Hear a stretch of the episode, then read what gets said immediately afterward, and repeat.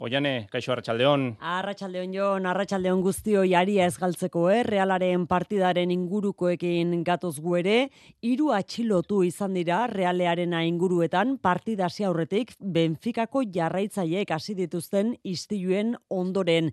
Luis Eron, ze datu ditugu? Maiztilloa karrazaldeko zeiak baino lehentxeago hasi dira ertzaintza inguratuta zuen Benfica taldeko mila eta zortzirun zale multzotik ies egindako berrogita marbat ultra, burua estalita, hainbat real zale ziren armeriak plazara sartu dira eraso egiteko asmoz. Bengalak eta aurkiak jaurti eta makillak ere eraberi dituzte Benficako ultrek eta real zaleek aurre egin diete. Iztiluak Ola eta Plazan eta Madrid iribidean ere izan dira. Ertzaintza berehala eritsi da lekura eta karga egin du istiluotan hiru pertsona atxilotu ditu ertzaintzak desordena publikoa leporatuta, baina oraingoz ez da zabaldu zein zalegotako diren atxilotuok. Iban Ilarramendi ustez jamasek baituta zuen berrogeita zei urteko Euskal Herritarra hilda dagoela baiestatu du Espainiako atzerri ministerioak. Urriaren zazpian jamasen erasoaren egunean bertan hiltzuten txiletar jatorriko emazte Israel larrarekin batera.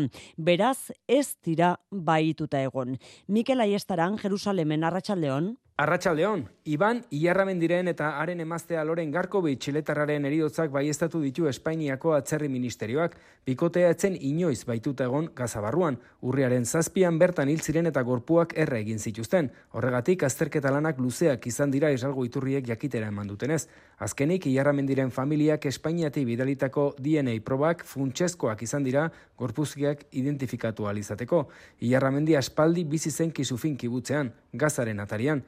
Izalgo amabi kanalaren arabera, hogeita bost pertsona desagertuta dore oraindik, baina ez dute baiestatu hilda edo baituta duden amabost atzerritar barne. Honen aurrean, erakunde eta alderdi politikoek gaitzespen adierazpenak egin dituzte. Azkena zarauzko udala izan da, bozera male batzordean adierazpen adostu du eta elkarretaratze isila deitu du bihar eguerdirako udaletxe atarian. Senidei dolumina eta elkartasun adierazi die, gertatua gaitzetxiz, eta hilabete honetan ekialde hurbilean sortutako muturreko indarkeriarekin amaitzeko neurriak eskatu ditu. Binken zupiria jaularitzaren bozera maleak hildo beretik, gogoan izan du azken hilabetean indarkeriaren biktima izan izan diren guztien seniden samina eta eskari bera egin du jaurlaritzaren izenean ahalegina egindadin indarkeria gelditzeko. Gure gaitzespenik sendoena eta gogorrena adierazten dugu honen aurrean eta eskatzen dugu nazioartean egin daitezkeen ba eragiketa guztiak egitea. Indarkeria hau amaitu dadin sufrimentu hau amaita dadin eta elkarbizitzarako oinarriak ipini daitezen nazio batuen erresoluzioetan oinarrituta Denis Itxaso Espainiako gobernuaren ordezkariak samina azaldu du sare sozialen bidez, Iban Ilarramendiren familia eta gertuko elkartasun adirazteaz batera, fanatismoa eta indarkeria gaitzetsi egin ditu Denis Itxaso. Ilarramendi eta bere bikotekidea ez dira beraz jamasek baituta izan, baina momentu honetan berreunda berrogei pertsona talde islamistaren esku daude. Horien askatasuna errazteko etenaldi humanitarioa eskatu dio Israeli Anthony Blinken estatu batuetako estatu idazkariak. We all agree that humanitarian pauses would advance key objectives. Nazio batuen erakundearen esanetan, gazan hildiren pertsonen kopuruak argi erakusten du Israelgo armada zerbait gaizki egiten ari dela. Azken datuen arabera, amar mila eta bosteun dira Israelen erasoetan hildako palestinarrak. Madrilen protestak deitu dituzte gaur ere pesoeren egoitza atarian balizko amnistia legearen aurka. Sare sozialetan zabaldu du itzordia, Vox alderdiaren sindikatuak. Gaur gertatuko denaren zain, Alberto Núñez Feijok popularren buruak lehen aldiz gaitzetsi du kaleetan bizitzen ari den indarkeria giroa. Baina modu epel batean gaitzetsi du pesoek indarkeria ekintzak amnistiatu egiten dituela gehituta. Madrilen Mikel Arregi Arratsaldeon Mikel. Kaixo, kaixo Arratsaldeon pesoek bere goitzen kontrako erasoak gaitzesteko eskatu eta gero Alberto Núñez Feijok Partidu Popularra indarkeriaren kontra dagoela argitu nahi izan du gaur hori bai PPko presidenteak sozialisten kontra egin du esanaz amnistia sustatzen duen inork ezin diela leziorik eman. Cuando tú pretendes amnistiar la violencia, no puedes dar ningún ejemplo, ni ni ninguna lección a aquellos que condenamos la violencia.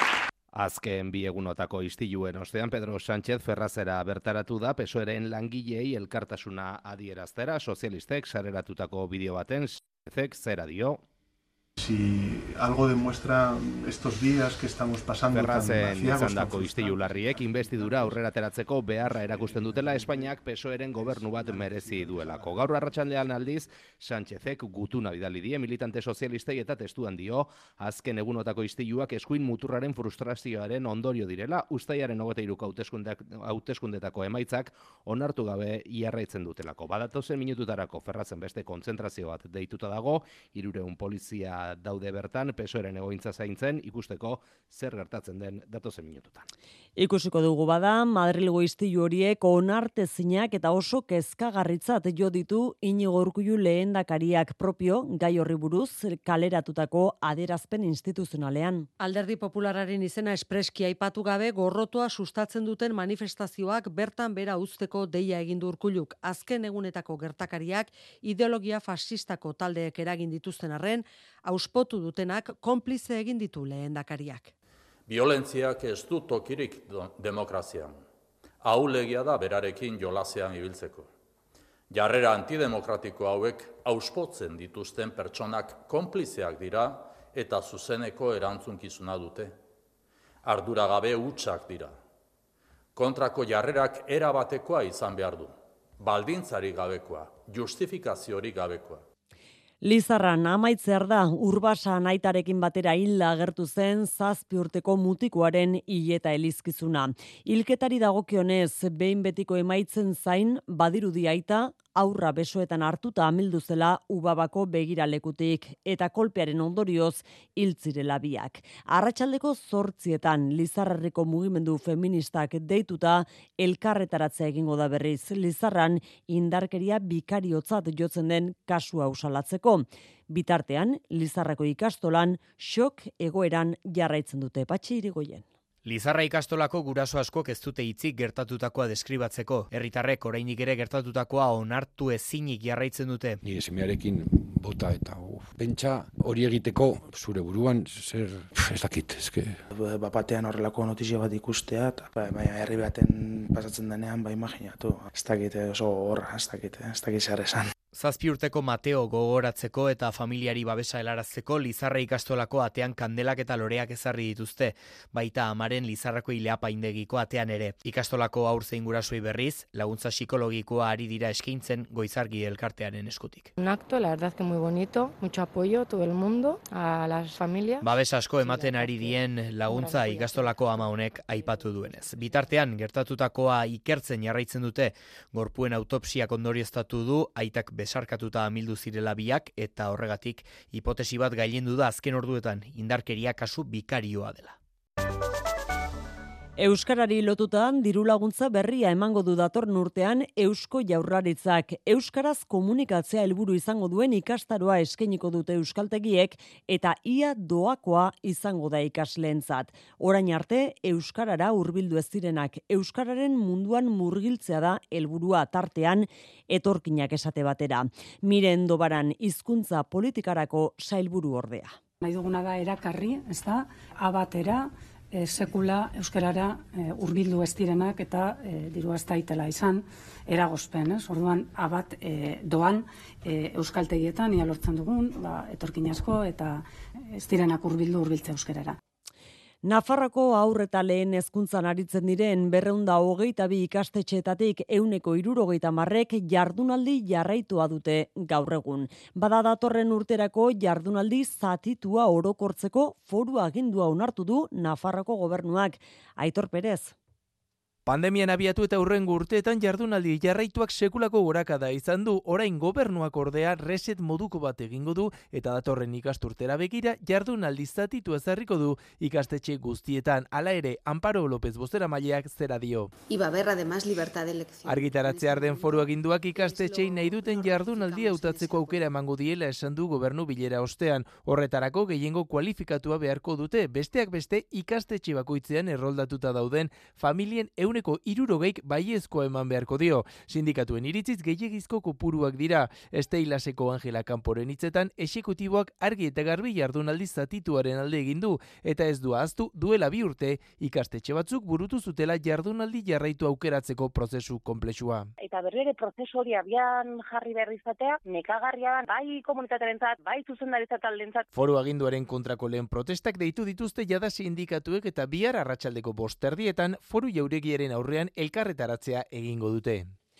Hemezortzi hasteko gurasotasun baimena arlo pribatura zabaltzeari ekingo dio datorn urtean Eusko Jaurlaritzak nerea belogosak gizarte politikako sailburuak iragarri duenez. Horretarako dekretua landu eta onartu beharko du eta ez da aurrikusten beraz 2000 eta hogeita laugarren urte amaiera baino lehen indarrean sartzea hemezortzi hasteko gurasotasun baimena. Eta Euskadiko Administrazio Orokorrean 2000 eta hogeita bosterako mila lanpostu inguruko lan eskaintza publiko berria iragarri du Olatz Garamendi gobernantza publikoko sailburuak. Legebiltzarrean bere sailari dagokion aurrekontuen aurkezpenean adirazi du datorren urtean amaituko dela guztiz Euskadiko enplegu publikoaren egonkortze prozesua. Modu horretan 2024 garren urtea amaitzerako sektore publiko osoko 17.000 lanposturen behinbeinekotasunarekin amaituko dela adierazi du Olatz Garamendik. Tokian tokiko saltokietako merkataritza sustatzeko Euskadi bono denda kanpaina gaur jarri da martxan. Abenduaren boster arte, hogeita mar euroko erosketetan, amar euroko deskontu eskuratzeko aukera izango dute, amasei urtez gorako herritarrek. Erosketa batean, edo hainbat erosketatan gehienez ere, bost bonu eskuratu izango dira, kanpainarekin bat egiten duten dendetan. Eusko jaurraritzak bost milioi euro bideratu ditu, laugarren Euskadi bono denda kanpaina honetara, merkataritza pizgarri izan daitekelakoan, saltokietan neurri positiboa izan daitekela aitortu dute, hala ere ez dute argikusten benetan eraginkorra ote den komertzio txikiak behar dutelako, pixkat movimentu gehiago, erosketa gehiago. Beste pertsona batzuk gure komertzioan ez dutenak erosten, datoz. Badeko eragin positiboa jende animatzen dalako sartzen eta erosketak egiten ba, beste batzutan agian kostatzen saielako, baina egia esan betiko bezeroak dira. Salmenta guztiak egun berdinan egiten dira eta bestela ba, egun ez berdinetan egin lirateke. Gutxiago gastatuz eta hobeto erosiz ez, horrela ere gure ingurua eta gure ingurukoak zaintzen ditugula ekonomia zirkularraren bitartez azken finean. Amaitu aurretik gertakari baten berri, laurogeita zazpi urteko ondarribiko eiztari bat hilda, beintza labaienen usategi batetik erorita. Erorikoa zortzi metro inguruko altueratik gertatu da, lotzabien paraje inguruan eta unean bertan hilda. Azken hiru asteetan, Nafarroan, usategi batetik erorita hilden, bigarren eiztaria da. Laboral kutsak babestuta, eguraldia eta trafikoa. Eguraldiaren iragarpena euskalmeten, jaione munarrizek du, arratsaldeon jaione. Kaixo arratsaldeon eh, fronte batek gerturatuz doa eta egun amaitzerako euritara egingo du denean. Euria mendebaldetik ekialdera zabalduko da eta gauean bazaparra da mardulxo amar batzuk ere botako ditu ipar partean. Fronte hau ordea eazkar pasako da eta ondorio ze barnealdean ia bihar goizeko lehen orduetan atertzera joko du. Kanta hori xurialdean berriz eta batez ere kostaldean gehiago kostako zaio, baina eguerdi partean orokorrean atertu eta arratsaldeko lehen orduetan giro argia nagusituko da ia denean. Errepidetan Marian Balda arazorik honetan. Ohar bakarra une honetan adia sortzian, basaurin, bilborako norabidean, malmasiko tunel barruan geratu baita traban, matxuratuta auto bat, eta beraz, arretaz gidatzeko gomendioa. Besterik ez ba gure aldetik, realaren partidarek nuzten zaituztegu Euskadi ratian.